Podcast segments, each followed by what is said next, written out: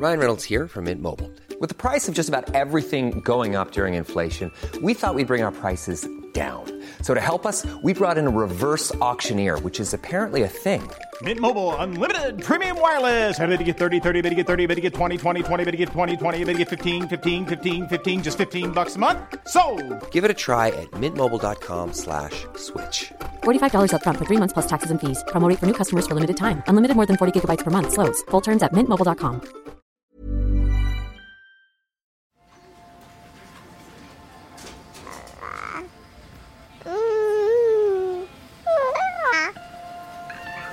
J'ai pu avoir Diane contre moi euh, quelques instants et puis tout de suite elle a été emmenée euh, pour euh, qu'on prenne soin d'elle. La prématurité, c'est lorsqu'un bébé naît avant euh, 8 mois et demi de grossesse. Ce qui était déjà une victoire, parce qu'en fait chaque jour était une victoire à ce moment-là. Ils ignoraient que ce serait aussi dur que ça, je pense. Ouais, il doit vivre un enfer. Pourquoi tu m'as jamais aimé? T'aimer Mais qui a dit que je dois t'aimer C'est qu'il s'agit de déconstruire l'existant pour créer du nouveau. Et le nouveau, c'est la parentalité. Bienvenue dans mon cabinet. Je suis Mathilde Bouichou, psychologue clinicienne spécialisée en périnatalité. Je reçois, j'accompagne des femmes, des hommes, des futurs parents, des couples aussi, autour de toutes les questions euh, qu'ils peuvent se poser sur euh, leur parentalité, leur devenir parent. Euh, Ça peut aller lorsqu'ils s'interrogent sur leur désir d'enfant, aux difficultés qu'ils peuvent rencontrer pendant la grossesse, aux questions d'infertilité, au parcours de PMA, et puis aussi autour de toutes les questions éducatives qui peuvent se poser avec leurs enfants.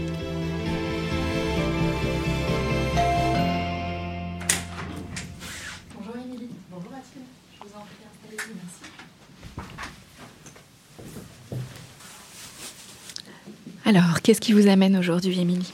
Eh bien, je viens en fait vous parler de ma fille Diane qui est née prématurément, euh, vous parler de mon vécu et puis des difficultés que j'ai pu rencontrer euh, liées à cette Mhm. naissance en- bien en avance. Ouais, qu'est-ce qui s'est passé euh, pour que Diane naisse prématurément En fait, euh, lors d'une visite de contrôle chez mon obstétricien, euh, j'étais à ce moment-là à 27 semaines et quelques jours euh, d'aménorrhée. Voilà. En fait, Mm. tout s'était bien passé. À l'échographie, Diane allait très bien, etc.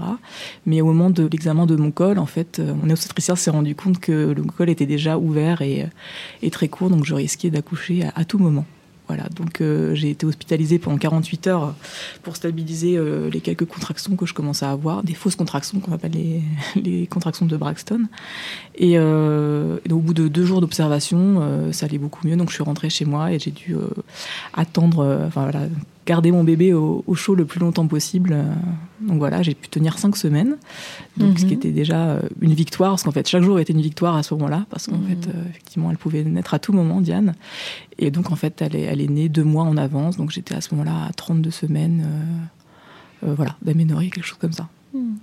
Qu'est-ce que vous avez ressenti, euh, Émilie, quand, euh, suite à, cet examen, on vous dit que votre col est trop court, que vous pouvez accoucher à tout moment? Qu'est-ce qui s'est passé à ce moment-là pour vous? Bah, sur le moment, c'est bon, un, un cataclysme parce qu'en plus, euh, il se trouvait que le deuxième trimestre était vraiment très très bien passé. Euh, voilà, enfin, j'avais déjà eu des difficultés pour avoir un enfant. J'avais déjà fait deux fausses couches avant, donc c'était un moment en fait de plénitude pratiquement où tout allait bien. On s'était dit avec mon mari qu'on avait passé les heures les plus difficiles et que voilà, on profitait pleinement. Donc voilà, c'était très dur. Enfin, j'ai pratiquement euh, en fait perdu conscience sur le moment. Euh, voilà, c'était quand même une nouvelle très douloureuse. Et puis voilà, après on a, on a été rapidement aidé sur place, notamment pendant les 48 heures d'hospitalisation. Notamment, on a vu une pédiatre euh, qui nous a donné beaucoup de conseils pour la suite, qui nous a expliqué euh, beaucoup de choses, ce qui allait se passer en fait à chaque stade de, de prématurité en fonction de- du moment où, Diane naîtrait. Euh, nous a aidé aussi à nous, à nous représenter comment elle serait, parce que c'est c'est aussi euh, difficile d'imaginer que voilà que le bébé va pas ressembler peut-être à un bébé comme on l'imagine. euh, Surtout que c'était Mhm. une première euh, grossesse aussi, enfin c'était notre premier enfant. Donc voilà, on a été euh, beaucoup aidés. Et puis pendant pendant plusieurs semaines, j'ai j'ai pu malgré tout me préparer.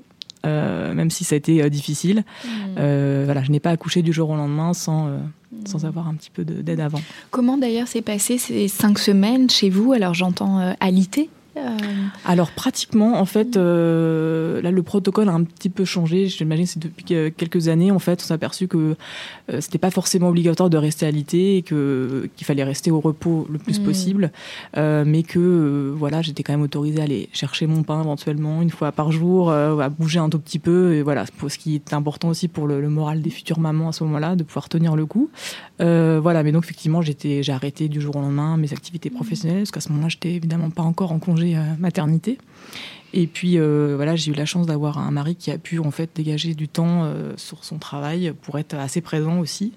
Donc ce qui m'a beaucoup aidé aussi à la fois moralement, l'effet de sa présence et pour tout ce qui était logistique à côté, etc. Qu'est-ce que vous avez trouvé difficile durant cette période des, cinq semaines où finalement vous saviez qu'à tout moment Diane mhm. pouvait naître? Bah, Ce qui était difficile, c'est que bien sûr on a l'impression de voilà que son corps est une bombe à retardement qu'on a une épée de Damoclès au-dessus de sa tête, euh, voilà. Et puis bien sûr, le, euh, ça m'a renvoyé au fait que j'avais eu des difficultés aussi jusque-là à mener deux grossesses déjà à terme. Et euh, voilà, c'est ça qui a été assez mmh. difficile. Et au bout de 32 semaines, alors, mmh. qu'est-ce qui s'est passé? Alors Diane, euh, qui est née, j'ai eu des contractions deux jours avant. Euh, voilà, donc j'ai fait plusieurs allers-retours euh, aux urgences et puis en fait euh, le travail se déclenchait pas réellement. Et ce qui était compliqué, c'est qu'en fait, comme il y avait un risque en examinant mon col de déclencher l'accouchement, en fait le personnel médical que j'ai vu à ce moment-là aux urgences n'a pas osé effectivement vérifier mon col. Donc en fait je souffrais beaucoup, le travail commençait déjà, mais quand vraiment là, le, en fait le, personnel médical a, vérifié l'ouverture du col, j'étais déjà dilatée à 7-8 et en fait l'accouchement a eu lieu quelques heures plus tard, avec péridurale quand même, donc ça, ça a été une bonne nouvelle. Mhm. voilà, et donc euh, quand. Diane est née, euh, là, ça a été un, beau, un moment, euh, bon, malgré tout, de, grand bonheur. Bon, il y avait, malgré, malgré la, la difficulté de savoir qu'elle naissait en avance, toutes les inquiétudes liées à sa santé euh, pour la suite. En même temps, il y avait quand même euh, une certaine satisfaction malgré tout d'avoir tenu ces cinq semaines et de savoir que là, elle allait euh, avoir un poids à peu près correct, que peut-être qu'elle allait pas avoir trop de, difficultés, notamment respiratoires, etc. Mmh. Voilà, donc c'était un très beau moment au final, l'accouchement.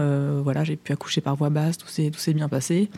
Bon, il y a eu un petit peu d'inquiétude sur la fin de, du travail, parce qu'en fait, je me suis retrouvée d'une minute à l'autre avec euh, toute une équipe euh, d'anesthésie, etc. Parce qu'en fait, euh, les contractions étaient assez espacées. Donc, Diane commençait à être fatiguée un petit peu.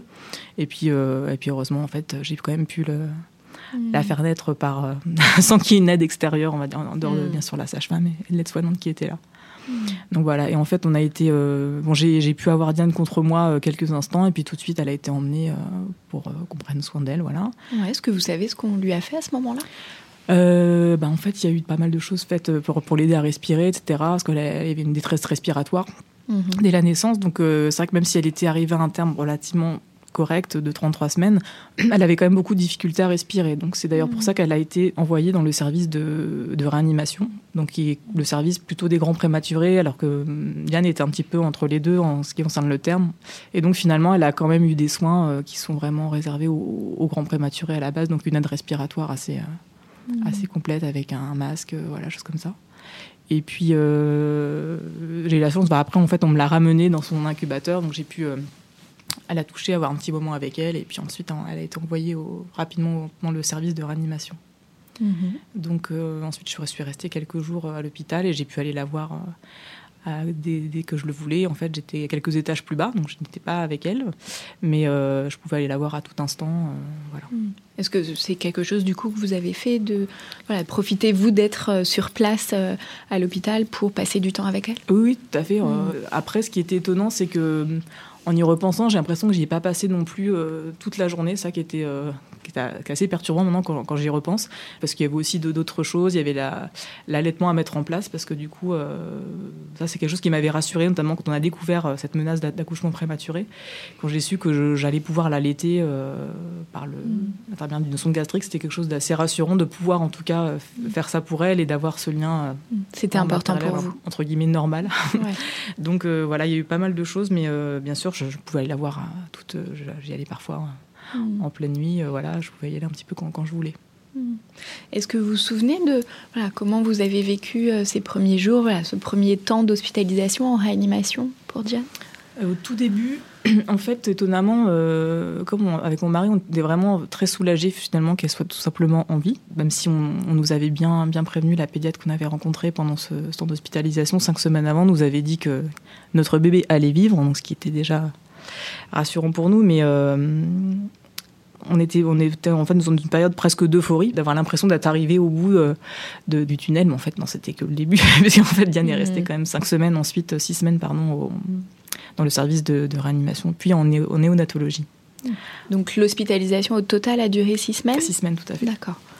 Est-ce que vous savez combien de temps elle est restée en, en réanimation? Avant de passer dans le service de néonatologie? En fait, elle est, euh, il y avait trois services du coup là, dans l'hôpital où elle était. Donc c'était, il y avait le service de réanimation, puis de, de soins intensifs, et ensuite le néonatologie. Elle est restée à peu près euh, 15 jours, quelque chose comme ça, maximum, dans le premier service. Mais après, c'était aussi dans la période des fêtes. Il se trouvait aussi qu'il n'y avait pas beaucoup d'enfants dans le service de réanimation. Donc, elle a pu bénéficier de rest- rester un petit peu plus longtemps dans le service là où il y a plus de personnel, plus de. euh, voilà. Co- comment vous, vous avez vécu ce passage d'un service à, un autre? Je dirais que dans les deux premiers services, déjà, ils communiquaient. En fait, euh, ils étaient au même niveau. Donc, euh, en fait, on, on voyait même encore euh, les, les infirmières qui s'étaient occupées de Diane dans le premier service. Donc, il y avait, on, a, on a plutôt bien vécu le, le- le changement entre ces deux premiers services. Mais après, en néonatologie, là, c'était différent puisque, euh, bon, là, plus en fait, on monte dans les services euh, pour les bébés presque à terme, moins il y a de, de personnel, en fait. Donc, finalement, euh, là, on, a- on avait une place encore plus importante aussi au niveau des soins parce que dès- depuis le début, on pouvait s'occuper de de Diane à notre niveau, c'est-à-dire nettoyer son cordon, changer sa couche, voilà, enfin on pouvait faire du pot à pot avec elle, la prendre avec nous dès le début. euh. Donc il y a eu tout ça, et vers la fin, c'est vrai qu'on était encore plus actifs. Ce qui était bien, c'est que ça nous préparait aussi euh, à la sortie. Mais euh, ce qui était plus perturbant, enfin, pour, pour moi en tout cas, c'est qu'en fait, comme euh, bon, le, la vie de parents de- d'enfants prématurés, c'est euh, pendant les semaines où l'enfant est hospitalisé, c'est euh, une vie avec un yo-yo émotionnel permanent. Euh, C'est-à-dire que les, les bébés parfois euh, progressent, parfois ils régressent, et nous on, vit à ce rythme-là, donc c'est ça qui est compliqué. Et quand elle était dans le dernier service, il y avait des, moments où, euh, notamment, je me rappelle d'une soirée où en fait elle, elle a eu besoin, donc on lui remette un masque qu'on lui avait pas mis depuis le tout début euh, de son entrée en, réanimation.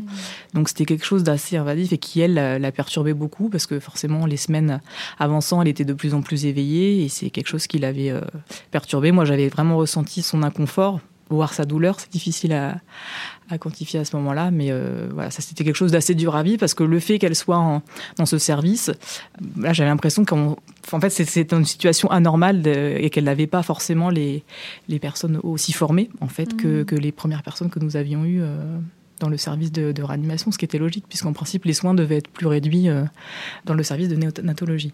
Vous- Vous disiez, Émilie, que très rapidement, voilà, quand il y a eu cette menace d'accouchement prématuré, vous avez été rassurée par rapport euh, au fait que votre fille allait vivre. Mais est-ce que malgré tout, il y avait quelque chose d'une inquiétude qui euh, pouvait persister voilà, par rapport au fait qu'elle allait vivre, ou comment elle allait vivre, ou par Bien rapport sûr, à oui. l'impact, euh, aux conséquences que pourrait avoir la prématurité sur elle et son développement? Tout à fait, puisqu'en fait, euh, voilà, même si on nous a rassuré sur ce point-là, évidemment, on ne sait pas si, pour dire les choses simplement, si notre enfant va être normal, s'il va se développer, euh, voilà, s'il va avoir euh, un développement psychomoteur comme, euh, celui des autres enfants né à terme. Donc voilà, ça c'était un petit peu compliqué, surtout qu'au début, encore une fois, on n'a pas eu trop de chance dans le sens où, puisque Diane est née pendant les fêtes, même si évidemment le personnel, il y a eu un personnel vraiment tout à fait présent, mais on a eu un- pas mal de temps d'attente avant de voir un médecin pouvant nous expliquer aussi où elle, où elle en était, etc. Donc on n'a pas eu de rendez-vous avant début janvier, elle est née en, en 18 décembre. Et donc pendant tout ce temps-là, euh, les, les infirmières puéricultrices avec lesquelles on, on était en contact, euh, en fait, pouvaient pas forcément nous donner des informations qui n'étaient pas euh, de leur fait, quoi. Voilà. C'est un petit peu compliqué à, à gérer. C'est le, le fait d'être un petit peu dans, dans, dans- dans l'inquiétude au début, de ne pas avoir vraiment de réponse. Et d'ailleurs, euh, c'est normal aussi que les médecins au début ne puissent pas affirmer que tout va bien aller, puisqu'en fait, c'est le, le temps qui peut euh, seulement euh, donner des réponses. Vous disiez au bout de cinq jours à peu près, vous, vous êtes sortie de l'hôpital alors que Diane y, y est restée. Comment ça, ça s'est passé pour vous? Ça a été euh, très, bon, très dur, hein, forme de, désespoir. Enfin, je pense que déjà, euh, pour avoir eu le témoignage d'amis qui sortent de l'hôpital, de la maternité, euh, vivent parfois une sorte de baby blues à ce moment-là. Bon, bah là, c'était un baby blues multiplié par euh, je ne sais combien. Euh, bah, ce qui est compliqué, c'est qu'en plus, euh, je suis sortie pile au moment où en fait Diane avait a eu des, premiers soins. Moi, j'ai assisté à des soins assez invasifs, comme des aspirations qui semblaient douloureuses, etc. Donc, même si les premiers jours étaient plutôt sereins, en fait, au moment où je suis partie, c'est un moment où elle allait pas bien et en fait elle avait perdu le maximum de poids qu'on peut perdre. Euh, je n'ai plus les, chiffres en tête, mmh. mais euh, voilà donc il y avait ça aussi. Elle, elle n'était pas très bien et donc ça, ça, a décuplé en fait le sentiment de mmh. de, de, de, pas pouvoir être là à chaque minute euh, à côté d'elle quoi. Mmh. Voilà. Du coup, comment vous êtes organisé durant toutes ces semaines où elle était hospitalisée, où vous étiez voilà, rentré chez vous? Euh, alors en fait, encore une fois, j'ai eu la chance d'avoir un, mari très présent. Puis comme c'était en plus pendant la période des fêtes, il était, euh, il avait pu prendre des congés. Et en fait, on s'est rapidement organisé euh, en fait en divisant la journée en deux. donc mon mari y allait une partie de la journée le matin et moi l'après-midi. On se retrouvait entre les deux pour partager un moment à trois. Euh, bon d'ailleurs ça c'était un source un peu de pas de conflit mais que c'était un peu compliqué avec mon mari au début, c'est que lui dès le début c'est quelqu'un d'assez pragmatique et qui euh, qui m'a dit il faut qu'on arrive à tenir la distance donc il faut qu'on soit une équipe euh, soudée et que le but du jeu pour l'un comme pour l'autre c'était d'être le maxi un maximum de temps présent sur place. Euh, donc, euh, il a proposé de faire ce, relais-là, alors que pour moi, au début, j'avais euh, énormément besoin de sa présence et de, aussi de, de vivre les choses, ce début de parentalité à, à, trois, en fait, mm. en allant voir Diane. Donc, donc pour moi, c'était un peu une sorte de double punition. J'étais à la fois séparée de mon bébé et en même temps, j'allais passer moins de temps avec mon mari. voilà. Donc, en fait, on, on a fini par se mettre d'accord. Euh, en tout cas, en tout cas, de qu'il y ait assez tôt en fin de matinée, on va dire. Et moi, j'arrivais euh, quelques heures après, je restais jusqu'au soir, et ce qui était au final bien, parce que pendant le, temps où il y était, c'était un moment où je pouvais me relâcher. Parfois, même je redormais en fait quand il partait, et là, je me sentais rassurée du fait que, que lui soit sur place, quoi. Voilà, donc ça a mmh. été sur le long terme effectivement euh, plutôt bénéfique, même si au début c'était un petit peu dur pour moi de, fonctionner comme ça. Mmh. Euh, vous disiez votre mari est, quelqu'un de très pragmatique. Comment lui, il a vécu voilà cet ascenseur émotionnel? Vous parliez même voilà, de début du tunnel, finalement, voilà, que vous n'aviez pas mesuré euh, mhm. au, début. Voilà, comment lui, il a vécu les choses? Ben, C'est euh, qu'il devienne en fait une sorte de, de rock pour notre couple, notre famille. C'est-à-dire c'est euh, il a certainement euh, pas bien vécu évidemment, mais il a, il a tout fait pour euh, que les choses se passent bien et en tout cas pour être très présent. Donc mm. il n'a pas beaucoup exprimé en fait. il compensait aussi le fait que moi je sois presque en, voilà, en déprime un petit peu tout le temps à la maison et beaucoup, je passais beaucoup de temps à pleurer. Enfin j'avais du mal à contrôler mes émotions. Donc lui en fait naturellement en fait a un petit peu compensé en étant plus, plus, plus stable que moi. Donc ce qui m'a mm. aussi beaucoup aidé à traverser tout ça quoi. Est-ce que vous savez s'il y a eu des choses difficiles pour lui dans, tout ce qui s'est passé? Euh, Ce qui a été difficile pour lui, c'était euh, peut-être de voir que j'avais euh, des difficultés avec l'allaitement. Mhm. je pense que c'est lui qui enfin, il sentait vraiment l'importance de, de l'allaitement pour notre fille aussi. Et euh, donc voilà, parfois j'avais, j'avais, je me décourageais. C'était un petit peu compliqué de mettre euh, l'allaitement en place. Et euh, donc je pense que ça, ça l'a certainement un peu perturbé. Mais au final, j'ai, quand même pu allaiter Diane. Et d'ailleurs, je jusqu'à ses 8 mois. Mais avec une lactation assez réduite, on va dire. En fait, donc elle a toujours eu un, complément, en fait. Mm. mais on a pu, en, tout cas, quand même mm. conserver l'allaitement. Mm. Et puis, qu'est-ce qui s'est passé Voilà, alors six semaines d'hospitalisation, dites, ces différents services par, par lesquels vous êtes passé. Comment il s'est passé le retour à la maison avec Diane? Alors euh, c'est plutôt bien passé, même si euh, le yo-yo, euh, encore une fois émotionnel, était là jusqu'au bout, mmh. puisqu'en fait la veille de son départ de, de l'hôpital, en fait Diane ne devait plus être branchée. on a dormi sur place, donc on nous a autorisé à dormir une nuit avec elle pour aussi nous habituer à ses cycles de sommeil, etc. Et le but étant aussi de passer du temps avec elle sans qu'elle soit scopée justement mais en ayant une équipe médicale à côté pour nous rassurer que ça fasse le lien vers la, mmh. sortie. Et comme en fait euh, Diane jusqu'au bout a eu toujours des petites difficultés respiratoires, l'équipe soignante qui était de garde a préféré la laisser scoper. Donc en fait, elle a été branchée jusqu'au dernier moment entre guillemets. Et donc là, c'était quand même un grand vide pour nous de la ramener finalement. Le médecin qui est revenu le lendemain a dit non non, il y a aucun problème, Diane peut sortir, elle est prête. Donc on lui a fait confiance, bien sûr, mais euh, on, a, on avait quand même ce vide de fait d'avoir entendu, euh, entendu ses bips, le, battement de son cœur pendant toute toutes ces longues semaines et du jour au lendemain de se retrouver donc sans l'équipe et puis voilà, sans, les machines sans qui, les machines qui nous rassuraient Mm. aussi. On savait qu'on pouvait appeler par contre à tout moment le service euh, où elle était 24 heures sur 24, donc à la moindre question, ça m'arrivait quelques fois Mm. d'appeler. euh, voilà. Et dans les semaines et les mois qui ont suivi, voilà, comment les choses se sont passées euh, pour vous, pour Diane, pour votre mari Euh, Disons que. hum, en fait, on a mis du temps à présenter Diane. Donc, en fait, on avait déjà eu euh, ce temps très long. On n'a pas pu la présenter. En fait, seulement ses, ses grands-parents avaient pu venir euh, la voir une fois. Euh, et disons qu'on venait d'un milieu très aseptisé, que c'était pendant la période hivernale. En fait, on a encore tardé avant de la présenter, en fait, parce qu'on avait un peu peur de, des microbes. voilà, c'est une difficulté quand on vient du milieu de l'hôpital. Donc, euh, donc voilà, après, euh, on avait rapidement eu des, des rendez-vous chez, euh, chez, chez un pédiatre, euh, chez l'ostéopathe, pas mal de, de choses comme ça liées euh, au suivi des, des bébés prématurés. Et tous les examens qu'elle a fait ensuite étaient normaux, donc on a rapidement été rassurés. On a vu que- qu'elle allait bien, quoi. Voilà. Elle a quel âge aujourd'hui Elle a deux ans. Deux ans. Hmm. Est-ce qu'aujourd'hui, vous percevez euh, des conséquences voilà, de euh, cette naissance prématurée pour Diane? Est-ce que vous avez l'impression que ça, ça a eu un impact sur, euh, sur la manière dont elle a pu grandir jusqu'à non. On a, après, on a bien sûr, euh, elle a mis un petit peu de temps à marcher, Diane. Elle marche que depuis septembre dernier. Donc il y a forcément eu cette période où on se disait, est-ce qu'elle va marcher En fait, c'était des choses un peu, voilà. Euh, dit que forcément, du fait qu'elle soit née en avance, on, pour chaque progrès qu'un enfant né à terme fait, on a, du coup, on- nous, on se pose là, toujours la question euh, est-ce qu'elle va être, euh, est-ce que ça va, ça va bien aller ou pas Mm. Et voilà, en dehors de, de ce détail-là, on va dire, qui n'en est pas un, de la marche quand même, là, elle va, elle va vraiment très bien. Et à chaque fois qu'on a eu des visites euh, chez sa pédiatre ou autre, on nous a toujours rassurés. Donc là, on ne ressent pas particulièrement de conséquences de sa prématurité sur sa vie. Elle va très bien. Socialement, ça va très bien aussi. Voilà, enfin, elle est tout. Petite fille euh, très vivante. Est-ce que, euh, voilà, durant toute cette épreuve, est-ce que vous avez eu besoin d'être accompagné, voilà, d'aller chercher de l'aide? Alors, vous avez beaucoup parlé euh, de l'équipe, des équipes médicales qui vous ont Mhm. accompagné, de leur présence. Et est-ce qu'il y a eu besoin d'autre chose pour vous? je pense que j'aurais eu besoin, pour ma part, de voir une psychologue, mais sur le moment, parce qu'on l'a proposé, une psychologue de l'hôpital qui était venue proposer de, la rencontrer. Euh, simplement, à ce moment-là, en fait, on est dans une sorte de, bulle, en fait, où on sent qu'il y a un équilibre qui est très fragile émotionnellement. Et en fait, euh, inconsciemment, je pense que j'avais peur qu'émotionnellement, euh, je puisse pas tenir si je commençais à parler de tout ça à une personne, Mhm. euh, je sais pas.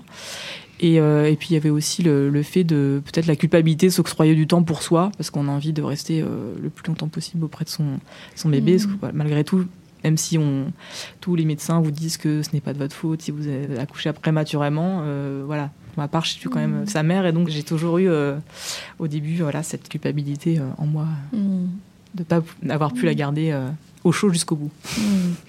Donc, avec le recul, vous, vous pensez que ça aurait pu vous aider?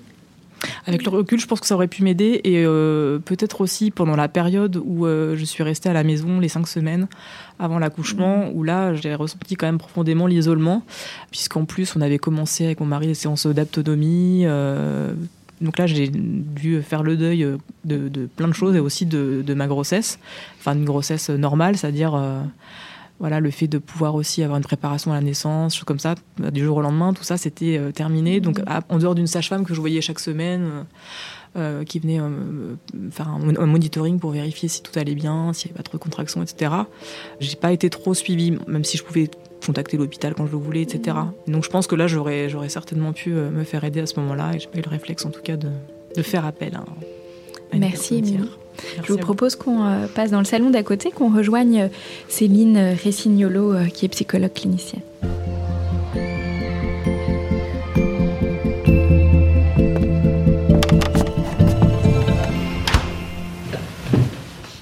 Bonjour Céline euh, Ressignolo. Bonjour.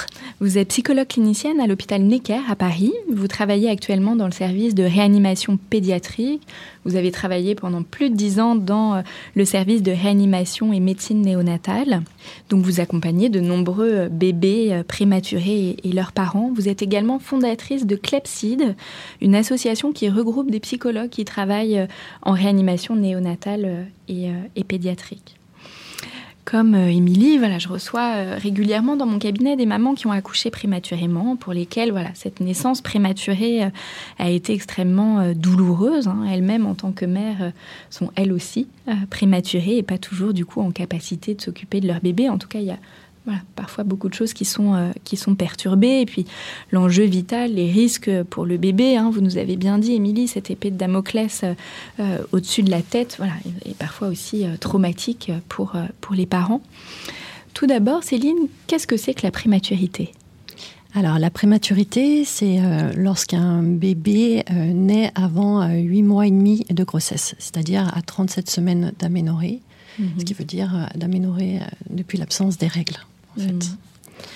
Alors, Émilie nous en a un peu parlé, qu'il y a différents euh, degrés de prématurité. Mm-hmm. Quels sont ces, différents stades? Alors, avant 28 semaines d'aménorrhée, euh, on considère que c'est de la très grande prématurité.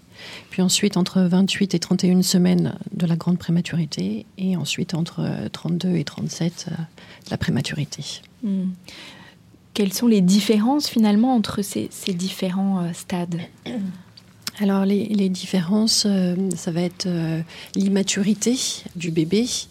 Plus le terme est euh, proche de 40 semaines, plus les risques sont éloignés au niveau digestif, respiratoire, cardiaque. Plus le terme, par contre, est, précoce et plus les risques sont mmh. conséquents pour le cerveau, pour, les grandes fonctions, pour les grandes fonctions du bébé. Mmh. Exactement. Il me semble que euh, ces situations de naissance prématurée touchent environ 50 euh, 000 naissances, alors un peu moins de bébés, parce qu'il y a beaucoup de, aussi de grossesses gémellaires dans, dans ces situations. Donc c'est quand même un nombre euh, important. Émilie, vous n'êtes vraiment mhm. pas la seule à avoir vécu ça, puis à le, vivre, à le vivre tous les ans. On sait également que ce nombre de naissances prématurées il est plutôt en augmentation. Est-ce que vous pouvez nous expliquer un peu pourquoi? Euh, je pense que euh, la première raison, c'est que euh, la médecine néonatale est une des médecines qui a le, plus fait de progrès mmh. ces 20-30 dernières années. Mmh. Il y a eu des gros, gros progrès sur, d'un point de vue notamment respiratoire, des traitements, des machines. Et puis, il y a beaucoup plus de grossesses gémellaires ou de triplés, du fait aussi de la procréation médicalement assistée. Mmh. Et c'est des grossesses où le risque euh, est plus euh, important de, mettre au monde des bébés prématurés. Mm. Moi, j'entends souvent les mamans me dire bah, Je suis stressée, donc je vais accoucher prématurément. En tout cas, voilà, il y a un peu euh, cette idée-là voilà, qui est de plus en plus répandue le stress, l'anxiété, la question aussi de la dépression. Est-ce que réellement, voilà, ce sont des facteurs de risque alors, il faut rassurer euh, les parents et rassurer euh, les mères. C'est normal d'être stressé ou d'être angoissé, d'avoir beaucoup de questions euh, pendant la grossesse. Donc, ces seuls facteurs-là ne font pas qu'on accouche prématurément. la dépression, si elle est accompagnée, si elle est traitée, va pas forcément donner un destin de, de, prématurité. Hein. Mm. Mais évidemment, ça peut faire partie des facteurs qui peuvent. Euh, oui, là vous nous dites bien, Céline, finalement qu'il faut plusieurs facteurs euh, et qu'en effet le stress, euh, l'anxiété, c'est des choses qui font partie de la grossesse, font partie de la vie et, de la vie et, de la grossesse, bien sûr. Mm.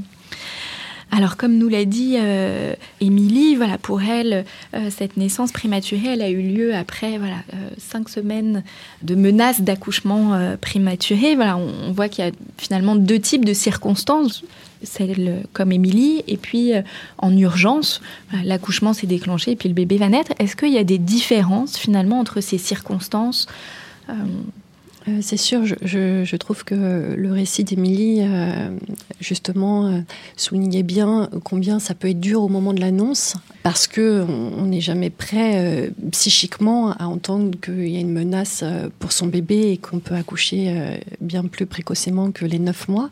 Mais une fois que cette annonce est faite, que tout se met en place au niveau du suivi, qu'il y a une alliance avec les équipes qui peuvent donner des repères et, et surveiller la grossesse, il y a quelque chose que vous avez exprimé, Émilie, d'une préparation à ce bébé qui potentiellement peut venir, qu'on essaye de garder au chaud euh, le plus longtemps possible, que n'ont pas les femmes qui arrivent en menace d'accouchement euh, prématuré, où il y a un échec total euh, des, des, contractions, la poche des os qui seront, et qui doivent passer par exemple au bloc en urgence pour un sauvetage du bébé ou un sauvetage même de, la mère s'il y a de l'hypertension. Mm. Et particulièrement, je trouve aussi, euh, en écoutant les patientes, euh, lorsqu'il y a une césarienne en urgence, hein, c'est-à-dire on passe d'un état de grossesse, de porter la vie et euh, d'être endormi ou de passer au bloc en urgence et avec des vécus d'arrachement du bébé mm. du, ventre, et on l'entend beaucoup, et, et, qui vraiment a une résonance traumatique et du coup de ne pas avoir du tout réalisé, de ne pas avoir pu se préparer psychologiquement de l'état d'avoir été euh, enceinte et de porter ce mmh. bébé et, de ne plus avoir euh, cet état mmh. de grossesse, de mmh. porter ce bébé et, et qu'il soit en réanimation euh, néonatale. Oui, moi je parle souvent des feux qui clignotent. Finalement, vous, dans, Émilie, dans votre situation, alors l'annonce a été très violente et puis après vous avez pu allumer plein de feux qui ont clignoté, qui vous ont préparé à pouvoir voilà, aussi rencontrer ce bébé qui serait peut-être très différent de celui que vous aviez imaginé et peut-être attendu en, en première euh, intention, alors que dans les situations vraiment d'urgence, bah, ces feux qui protègent finalement psychiquement et qui protègent de l'effet traumatique n'ont pas le temps de s'allumer et d'où voilà, peut-être un impact qui est d'autant plus violent et impactant finalement sur la suite. Exactement, c'est-à-dire qu'il y, a une double effraction. Il y a une effraction au niveau du corps, parce que du coup il faut sortir euh, ce bébé euh, du corps de la mère. Et voilà, une césarienne, c'est, pas du tout anodin. Mais même si c'était un accouchement par euh, voie basse d'un tout petit bébé, à partir du moment où on n'est pas préparé, que ça arrive comme ça, c'est, très compliqué. Mais la chirurgie de la césarienne rajoute. rajoute et puis effraction par rapport à, à l'annonce et à cette temporalité qui est extrêmement courte entre le moment où on annonce et le moment où on passe au bloc et, où le mm. bébé euh, naît, quoi. Oui, en tout cas, lors d'un épisode de parentalité sur l'accouchement, on a vraiment aussi parlé vraiment des valeurs euh, initiatiques et accompagnatrices des contractions. Voilà. Et parfois, bah, l'accouchement par voie basse permet aussi tout ce temps-là qui euh, n'existe plus lors d'une césarienne, alors qui peut être nécessaire hein, du fait de l'urgence euh, vitale, mais voilà, ça amène du coup des choses qui bah, sont vous, avez raison, et puis ça rajoute la césarienne à ça que la, mère se sent pas en capacité d'avoir pu garder son bébé jusqu'au bout dans son ventre et qu'elle n'a pas pu le mettre au monde elle-même en fait. Mm. donc il y a plein de choses qui font le berceau de la culpabilité et ça c'est vrai que ça revient aussi souvent dans la tête de la mère. Oui, bien sûr. Oui, puis moi, ce que j'entends aussi souvent, c'est euh, cette dimension de, l'importance de donner du sens à, ce qui est impensable, invivable, et qui pourtant est là, euh, et est en train d'être vécu et en train de se passer. Vous avez parfaitement raison. Mm. Vous avez parfaitement raison, et c'est pour ça que ça peut s'appuyer sur euh, ah mais ces derniers jours j'ai fait un peu de ménage, j'ai été faire des mm. courses, etc. Évidemment que ce n'est pas ça qui fait qu'on mm. accouche prématurément, mais du coup, on a besoin en effet de redonner du sens à quelque chose qui est euh, inacceptable, impensable psychiquement, extrêmement culpabilisant. Et voilà, hmm. mettre un peu plus de côté toute cette culpabilité qu'on peut avoir vis-à-vis de son bébé. Hmm.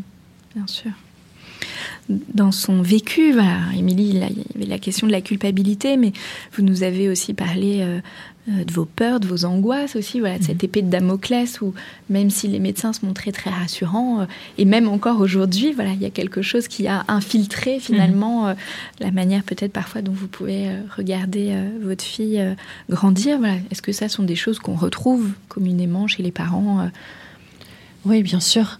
Euh, il y a très souvent des angoisses de mort, hein, vraiment, euh, de handicap, euh, dont les parents sont, infiltrés. Et puis, même s'il y a des éléments de réalité, comme on voit que les soins sont de moins en moins invasifs, moins conséquents, que du coup, comme le disait Émilie, le bébé change d'unité. Ça veut dire qu'il prend du poids, ça veut dire qu'il avance en terme, et ça veut dire aussi qu'il a moins besoin besoin de, de, machines, de suppléance vitale, d'aide, etc., de techniques.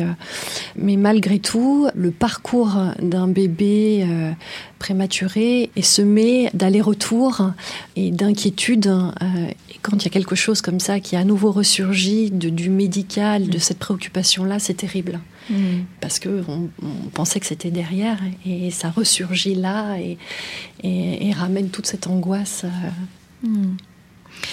Justement, quelles euh, sont les répercussions pour les parents d'accueillir un bébé prématuré? Je pense que c'est beaucoup de deuil. Alors qu'on donne la vie et qu'on s'accroche à cette vie, on voit ce bébé qui se bat, on voit toute l'équipe qui est autour. C'est tout ce qu'on s'est imaginé pendant la grossesse et puis quand il va naître. Et, notamment, euh, quelque chose que vous avez dit de très important, c'est euh, de pouvoir le, présenter. Mm-hmm.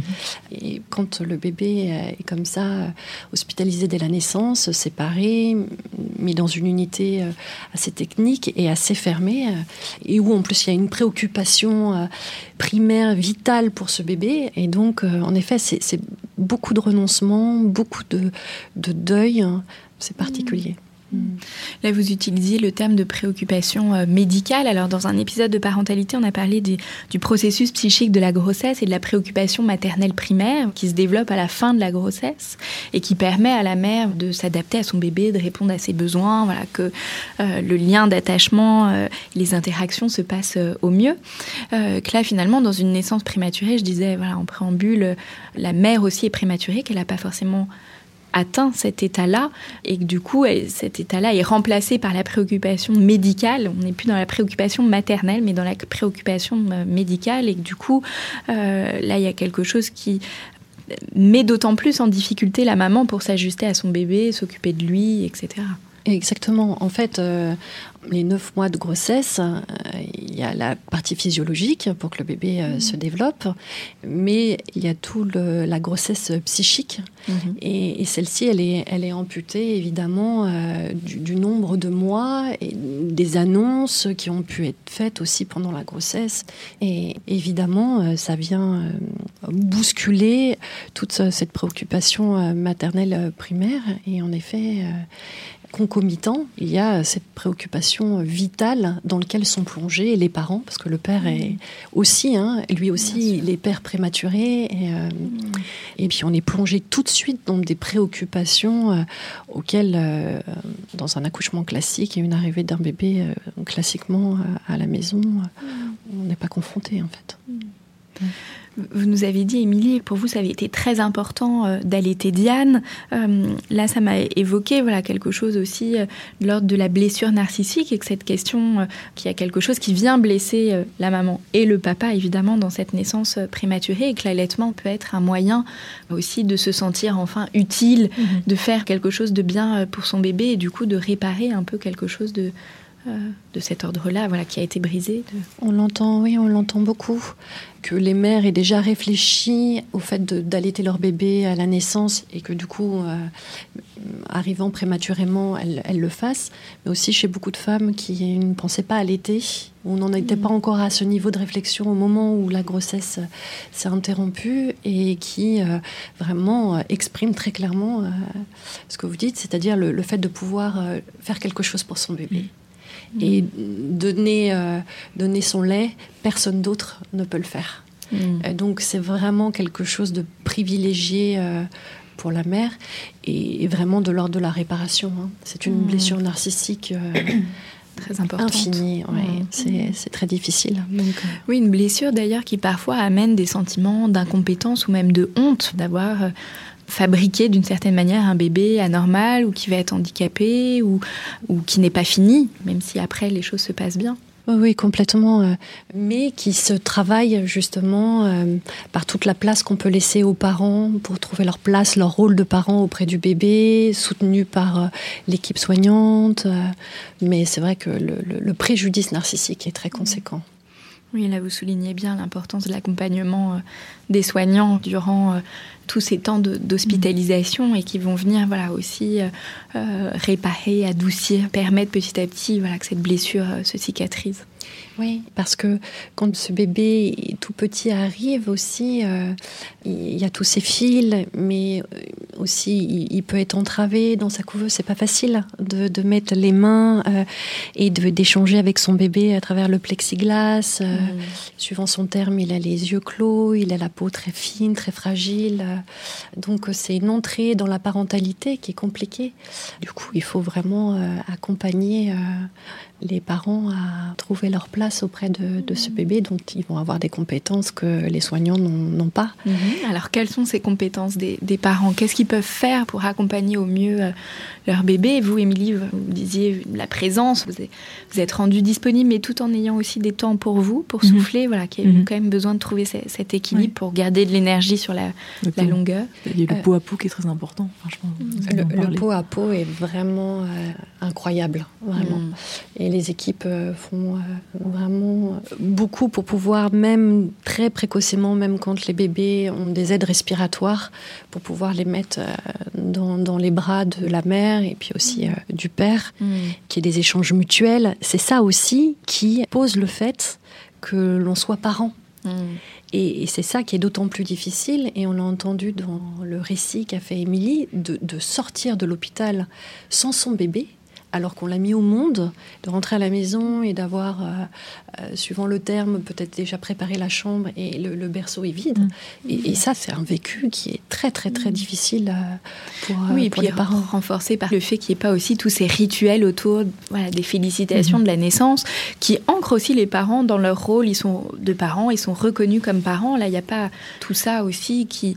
Oui, c'est vraiment essentiel. Et c'est pareil, les services ont vraiment fait des immenses progrès en ouvrant les service 24 heures sur 24, qu'au moins ils ne soient pas entravés par le fonctionnement du service, c'est-à-dire ils viennent quand ils peuvent la nuit, euh, mhm. quand ils en ont besoin, euh, très tôt le matin, euh, pour le père s'il doit mhm. aller travailler ensuite, etc.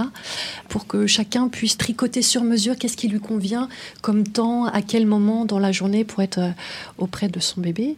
Et puis, l'autre progrès aussi qu'ont beaucoup fait les services, c'est que c'était des services très très fermés, dans lesquels il n'y avait que les parents qui étaient autorisés, mhm. ainsi que voilà, tout, tout, tout le personnel autour. Et c'est vrai qu'on devient parent aussi dans le regard des autres. Et de ne pas être parent que dans le regard des soignants et des médecins mmh. est essentiel. C'est-à-dire qu'il faut que ce bébé soit inscrit dans la cité, il faut qu'il soit inscrit dans la filiation. Mmh. Et donc de permettre euh, de faire rentrer des personnes qui ont du sens pour les parents. Donc ça peut être les grands-parents, mais ça peut être la meilleure amie, la marraine, une sœur, euh, une voisine quand euh, on a des familles qui sont très mmh. isolées, etc. Pour que elle, elle puisse poser ses yeux hors du contexte hospitalier et du coup par ce regard-là sur le bébé, l'existence de ce bébé, cette rencontre avec le bébé et sur les, parents, leur donner aussi euh, bah, ce rôle. Mm. Mm. Et ça appuie aussi euh, le fait mm. qu'on est devenu parent. Bien sûr. Ah, ma chérie, on va se battre et on va s'en sortir. Et bientôt, tu iras courir dans le jardin. Super père. Il est tellement petit que j'ai peur de lui faire un petit bobo avec ses petits doigts.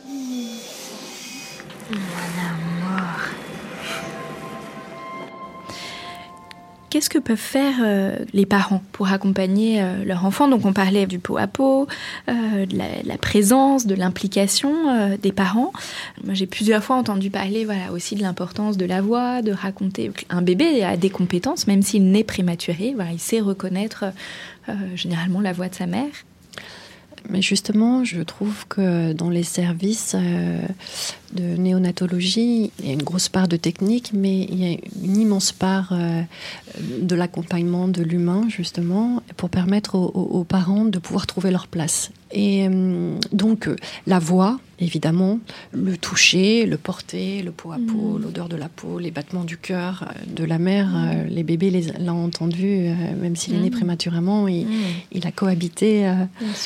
Je, je, pense par exemple au fait de laisser un doudou ou un t-shirt qui a l'odeur des parents Tout à fait. Alors après, ça dépend de la prématurité du bébé, parce qu'ils ont toujours peur qu'il y ait des infections. Oui, quand il y a possible. Donc, euh, mais les, les- les équipes euh, sont tout à fait, bien sûr, euh, partantes pour euh, un doudou, un foulard euh, avec lequel la mère a pu dormir. Euh, euh, aussi, quand les bébés sont nés euh, très prématurément, ils vont rester un certain temps à l'hôpital, donc de, de pouvoir amener des petites choses, si les parents le souhaitent, peut-être quelques livres, euh, euh, de la musique que, les- parents euh, écoutaient pendant euh, la grossesse, euh, Un élément de décoration pour un petit peu voilà personnaliser la chambre de l'enfant, toutes les différentes choses. Oui, en tout cas, tout ça, c'est ce qu'on appelle, en tout cas dans le jargon médical, les soins de développement, où vraiment il y a eu énormément de progrès de fait pour apporter le plus de confort possible euh, à ces bébés nés prématurés, et puis de pouvoir vraiment favoriser, aider à leur développement voilà, de la manière la plus douce possible. Et l'élément le pour moi, les éléments les plus importants sont évidemment euh, la présence des parents. Encore une Mhm. fois, c'est pas une quantité d'heures qui fait, c'est euh, il vaut mieux euh, des parents qui restent que quelques heures, mais qui ont pu se reposer et qui sont là vraiment euh, pour leur bébé. Et puis le pot à pot, et puis aussi tous les soins auxquels ils vont pouvoir participer, changer la couche, nettoyer les yeux, la bouche, Mhm. pouvoir le contenir aussi quand le bébé a besoin d'être un peu regroupé pour être assuré. euh, tout ça euh, favorise le lien avec le bébé, l'attachement, euh, les interactions précoces, c'est-à-dire le, le fait que le, le- le bébé puisse tourner la tête euh, parce qu'il entend la voix. et puis, il y a quelque chose quand même d'assez vraiment magique et, et pour le coup qui, qui ne passe pas dans les mains des soignants, mais les parents souvent disent mais moi j'ai l'impression d'être maladroit, je tremble, etc. Oui, mais par contre il y a- il y, a tout l'amour qui passe. C'est Mhm. leur bébé. Euh, Les soignantes, elles sont extraordinaires, mais c'est pas leur enfant. Mais cette fragilité et tout ce qui passe dans la pulpe des doigts des parents en touchant, en contenant leur bébé, ça, le bébé, il, il le reçoit et, et il sait qui c'est, qui est en train de le toucher. Et ça, c'est extraordinaire. et pour le bébé et pour les parents. Là, on parle un peu du vécu euh, du bébé. Alors, euh, Émilie, vous avez souligné par moment cette inquiétude que vous pouviez avoir par rapport à, à la douleur, à ce que pouvait ressentir votre bébé. Je crois qu'aujourd'hui, il y a quand même une prise en compte et en charge de la douleur des bébés euh, qui est... les soignants sont extrêmement sensibles à ces questions-là et font des choses pour atténuer la douleur des, bébés. Tout, à fait. Il y a pas mal d'années, euh, on pensait que du fait que le, bébé était justement euh, prématuré sur beaucoup de fonctions, euh, qu'il ne ressentait pas la douleur, que son système nerveux n'était pas opérationnel. Maintenant, on sait que c'est pas du tout le cas. Même tout petit, même né prématurissime, on sait qu'il il ressent la douleur, donc euh, les équipes euh, font très attention à les médiquer, euh, à mettre de- des pommades quand ils doivent les piquer, les faire téter, parce qu'on sait que la succion avec un petit peu de sucre permet aussi D'apaiser. Mhm. d'être nostalgique quand ils doivent faire certains soins. Voilà, et puis de, de les endormir quand c'est des choses beaucoup plus douloureuses, et puis de ne pas les mettre dans des postures qui soient inconfortables pour eux, c'est-à-dire de les regrouper avec des cocons. Il y a beaucoup de psychomotriciennes dans les services de néonatologie, justement pour éviter les, les mauvaises positions euh, qui pourraient engendrer euh, de la souffrance euh, chez le, le bébé, de l'inconfort. Voilà, il y a un mauvais développement au niveau psychomoteur parce que le bébé, il a besoin de se regrouper, il a besoin de pouvoir euh, approcher ses mains de sa bouche, etc. Et il y, a, il y a des signes comme ça. Les équipes se sont aussi beaucoup formées sur euh, comment lire le vécu du bébé, sur euh, Mm. ses, ses positions corporelles, ce qui peut passer par rapport à aussi à, à tout son vécu sur son visage, et d'être très très attentif à, ça pour éviter justement que le, le bébé se développe en étant impacté par toutes ces mauvaises positions, toutes ces effractions corporelles sur son corps et tous ces stimuli qui pourraient ne pas être adaptés pour lui. Hmm. Et Émilie nous disait que Diane va très bien aujourd'hui. Euh, quelles peuvent être les, les séquelles ou les conséquences, tant pour l'enfant que pour les parents de ces naissances prématurées? Alors, euh, il peut y en avoir déjà euh, d'un point de vue euh, somatique, certains euh, handicaps. Alors ça, bon, c'est complètement euh, dépendant euh, du, du terme et puis de, de chaque enfant, suivant son parcours, où il peut garder une fragilité d'un point de vue respiratoire, pulmonaire. c'est souvent difficile en- quand c'est des grands prématurés, des très grands prématurés, par exemple, de, de les faire garder en collectivité, en crèche, du fait justement de la, la vulnérabilité pulmonaire qu'ils ont pu avoir, par exemple. D'un point de vue psychologique, ben, ça va dépendre de tout le parcours que vont avoir eu les parents de leur vécu, de l'accompagnement pendant tout ce temps de, de, parcours de la néonatologie. Parce que, euh, par exemple, des parents qui ont eu euh, un bébé euh, né extrêmement prématurément peuvent avoir un vécu que c'est un guerrier, un combattant, et, du coup porter ça psychiquement et avoir un comportement qui va être de, l'accompagner, de l'aimer, de l'élever avec quelque chose d'une pensée comme ça. Mmh ou à l'inverse, euh, qu'il est extrêmement fragile, euh, très vulnérable, euh, et que du coup, il faut beaucoup le protéger, et ça peut avoir des incidences au-delà de la prématurité, c'est-à-dire mhm. sans même qu'il y ait de handicap ou de difficultés, mais du coup, de, bah, c'est infiltré dans la mhm. façon dont les parents vont l'aimer, le protéger, l'accompagner, l'autonomiser, etc. Le regarder. Le regarder, évidemment. c'est, pour les extrêmes, hein, mais bien sûr. que c'est avec des destins tellement différents. Oui, en tout cas, voilà, on sait que la naissance réactive aussi des choses de sa propre histoire en tant que parent. Donc, évidemment, plus il y aura eu un passé, une histoire difficile ou des choses traumatiques déjà dans la propre histoire du parent, plus potentiellement ces choses-là vont être aussi réactivées dans cet événement euh, de la prématurité. Bien sûr, d'autant plus que euh, tout le parcours hein, qu'a pu euh, partager avec nous Émilie est fait de séparation. Et en effet, ça peut avoir une résonance extrêmement particulière avec euh, le vécu des parents et, réactiver des vécus de, séparation, mmh. d'angoisse, comme vous le disiez, euh, Mathilde, qui fait écho à chaque vécu des parents. Quoi. Oui, en tout cas, là, on voit bien que ça peut être très large, hein, les, les, conséquences, tant euh, pour le bébé que pour les parents, pour la relation parent-bébé, les difficultés euh, d'attachement du fait de cette, séparation précoce, du risque euh, vital. Il y a aussi la question de la dépression maternelle. Voilà, il y a des études qui montrent qu'il y a plus de dépression maternelle dans ces situations difficiles. Là aussi, ça va s'inscrire dans, une histoire singulière à chaque fois.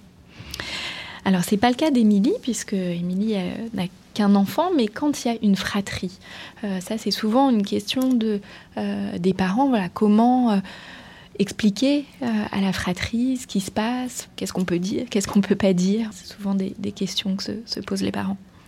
Alors, ça dépend vraiment de l'âge euh, de l'enfant. Évidemment, quand c'est des tout petits, euh, il faut être au plus près de, la vérité. Le bébé, il est sorti plutôt du ventre de maman et, mmh. euh, et comme il est tout petit, il peut pas respirer tout seul. Et, donc, il est à l'hôpital avec les docteurs et les infirmières qui s'occupent de lui. Et c'est pour ça que papa et maman font des allers-retours, que tu es chez nounou, grand-mère, à la crèche, etc. Mais il faut prêter aussi une attention très particulière aux adolescents pour qui c'est très compliqué pour d'autres raisons, mais au moment où justement ils sont dans une résurgence du complexe euh, euh, on va pas rentrer dans des questions mhm. techniques, mais que eux aussi, euh, ils puissent être accompagnés pour qu'on puisse mettre des mots sur le fait que leur petit frère ou petite sœur euh, soit arrivé dans un contexte de maternité compliqué, mais que toutes les maternités ne, ne se passent pas comme ne ça. Se passent pas comme ça. Mhm. Et la meilleure façon, c'est déjà de pouvoir échanger avec les parents suivant leur, leur questionnement pour trouver avec eux, tricoter sur mesure les bons mots du récit qu'on peut faire. Et l'autre chose qui est essentielle, c'est de faire rentrer les frères et sœurs. Et mhm. qu'ils soient accompagnés. On ne fait pas mhm. rentrer des enfants euh, en réanimation ou en soins intensifs ou en néonatologie seuls, et quel que soit leur âge. Mhm. C'est-à-dire qu'à 17 ans, même si on a compris intellectuellement, émotionnellement, il se passe beaucoup de choses à cette période-là de la vie et c'est son petit frère ou sa petite sœur qu'on vient voir et qui est tout petit, avec des mhm. machines, etc. Parce que même avec des vidéos, même avec des films, mhm. une rencontre, ça se fait dans le réel. Mhm. C'est-à-dire un échange sensoriel. On pose ses yeux sur ce bébé. Si on a envie de le toucher, on peut le toucher. On peut le sentir. Euh, et du coup, on crée du souvenir. Et chez les tout petits, où c'est plus compliqué, la capacité d'abstraction, c'est important qu'ils puissent voir que le bébé est là. Là, j'aurais envie de rajouter, même si le pronostic vital de ce bébé est engagé. Bien sûr, ah. d'autant plus, ah. d'autant mm. plus. Il euh, ne faut jamais forcer, mais c'est quand même mieux de l'avoir rencontré. Bien sûr.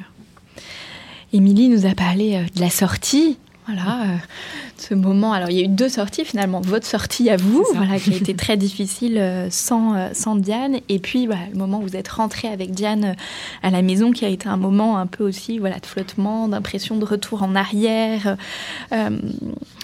Souvent d'ailleurs, les parents disent euh, voilà comment je vais pouvoir quitter cet environnement qui est devenu un cocon, qui est devenu un soutien, qui est devenu extrêmement rassurant pour euh, faire le saut dans le vide. Justement, par euh, la mise en place, normalement quelques jours avant déjà d'une sorte de sevrage de, du, scope. Oui, j'ai même des parents qui parfois disent je vais acheter un scope pour la maison. Oui. Alors là, j'essaye de travailler avec eux pour dire non, voilà, mm. pour euh, apprendre à gérer cette inquiétude-là et pouvoir la dépasser. C'est mm. important de pouvoir dépasser cette inquiétude. Oui. oui, bien sûr. Et puis après, il y a des angoisses euh, qu'on entend euh, beaucoup chez tous les parents et qui me semblent complètement normal. Mmh. C'est-à-dire, euh, quand on a été parent dans un milieu comme ça, euh, médical, avec les équipes qui sont à côté, etc., bah, évidemment, sortir, c'est, c'est une sacrée aventure. Bien sûr. Vous nous disiez, Émilie, que euh, maintenant, avec le recul, vous dites, voilà, finalement, de rencontrer un psychologue à ce moment-là, ça vous aurait peut-être aidé. Alors, euh, comment vous vous orientez vers euh, euh, ce suivi psychologique? Est-ce que c'est toujours nécessaire ou pas? Dans le temps d'hospitalisation, je pense que ça peut être vraiment une aide, mais en effet, à, des moments particuliers, je pense que euh, les psychologues dont les services euh, se présentent et à différents moments peuvent intervenir, en tout cas qu'il y ait une présence et que les, parents puissent s'en saisir, justement pour travailler quelques-unes des questions que nous avons évoquées ici. Euh, à la sortie, ce que je pense qui est essentiel, c'est de dire aux parents qu'il peut y avoir un après-coup où, les parents peuvent être déprimés et qui est parfois pas forcément bien compris de l'entourage. Et dans ce cas-là, je les préviens au moment de, la sortie pour pas qu'ils s'inquiètent. Parce que mm. justement, le, regard de l'entourage est un peu euh, décalé, décalé et, qu'ils ne s'inquiètent pas. Et dans ce cas-là, euh, je, donne toujours euh, voilà mon numéro pour qu'ils puissent revenir bien après la sortie, sans limite de temps, etc. Mm. Ou aussi, s'ils peuvent pas revenir ou qu'ils en ont pas envie, qu'ils puissent être adressés quelque part mm. euh, pour avoir un espace pour pouvoir euh, peut-être. Euh, oui, en tout cas, que si ça émerge, il y a des espaces qui existent. Bien sûr. Et qu'il faut pas rester avec ça. non. Et l'importance d'aller en parler, et que parfois quelques consultations suffisent. Exactement. Il ne s'agit pas de s'engager dans un long travail sur, non, tout à fait. des années. Tout à fait. En tout cas, toutes les deux, vous nous avez dit hein, à quel point ces situations sont extrêmement difficiles à vivre, hein, tant pour le bébé que, euh, que pour les parents, que passer du temps auprès de son bébé tout en ayant du temps pour soi est essentiel, permet d'atténuer, de réparer le lien qui a été mis à mal par euh, le contexte euh, de cette naissance. La naissance prématurée vient perturber les interactions précoces, le développement de l'attachement, de l'accordage, le nursing qui sont essentiels au bon développement du bébé. Mais se battre à plusieurs, bah, c'est toujours plus facile, d'où l'importance de la présence euh, des parents. Euh, et puis vous avez souligné euh, toutes les deux l'importance de la présence des soignants, d'être soutenus, d'être accompagnés, de créer vraiment un soutien. Souvent je parle voilà, de la matrice de soutien dans la parentalité au sens large, mais voilà, là dans ces situations de prématurité, c'est vraiment important. Souvent, je recommande des lectures à mes patients. Alors, Émilie, est-ce que vous avez une lecture ou un conseil à donner aux parents qui nous écoutent et qui peut-être voilà, vivent cette situation? Il y, a un livre que mon mari a lu, j'avoue, je ne l'ai pas lu, mais il, le, conseille fortement. Euh, c'est Accompagner son enfant prématuré de la naissance à 5 ans, de Sylvie mmh. Louis. C'est un livre québécois, en plus, qui est, euh, dans lequel il y a beaucoup d'expressions québécoises, donc c'est aussi assez. Euh, il y a de l'humour, ah, Il y a de l'humour aussi, voilà, ça décale un peu les choses, exactement. Et peut-être un, conseil, c'est moi j'avais eu l'occasion, en tout cas pendant ce temps où j'étais arrêtée, de, regarder un reportage assez court posé par l'émission des maternelles sur la prématurité. Et ça permettait de, voilà, de se mmh. faire une idée aussi des services, etc. Bien sûr. Céline, est-ce que vous auriez quelque chose euh, à recommander? Euh, il y a une, un reportage qui a été tourné euh, à l'hôpital de La Fontaine à Saint-Denis qui s'appelle 700 grammes de vie, qui est un un très chouette euh, documentaire. Et puis sinon, euh, Naître prématuré de euh, Catherine Matelin-Vanier, qui mmh. parle de la naissance prématurée, de, tout l'accompagnement, de, des différentes choses qui peuvent être vécues alors moi du coup j'ajouterais euh, euh, le site Sparadra voilà, pour les parents qui peuvent être vraiment euh, une ressource sur lequel on trouve un, petit livre. Donc le petit frère de Lily est né, il n'est pas à la maison, alors qui est à destination des, frères et sœurs. Puis il y a un petit livret sur le pot à pot, je suis né trop tôt, je vous parle, regardez-moi, connaître le bébé prématuré, qui sont des choses voilà, qu'on peut se procurer sur le site Sparadra. Et puis, je voulais citer l'association SOS Préma, qui est une association qui accompagne des parents, qui propose, je crois, des groupes de parole aussi pour les parents qui le souhaitent. Merci euh, à toutes les deux. Merci beaucoup, Émilie, euh, d'être venue euh, partager votre vécu. Merci beaucoup, Céline Rissignolo. Je rappelle que vous êtes psychologue clinicienne à l'hôpital Necker à Paris. Merci d'avoir partagé avec nous votre expérience et vos conseils.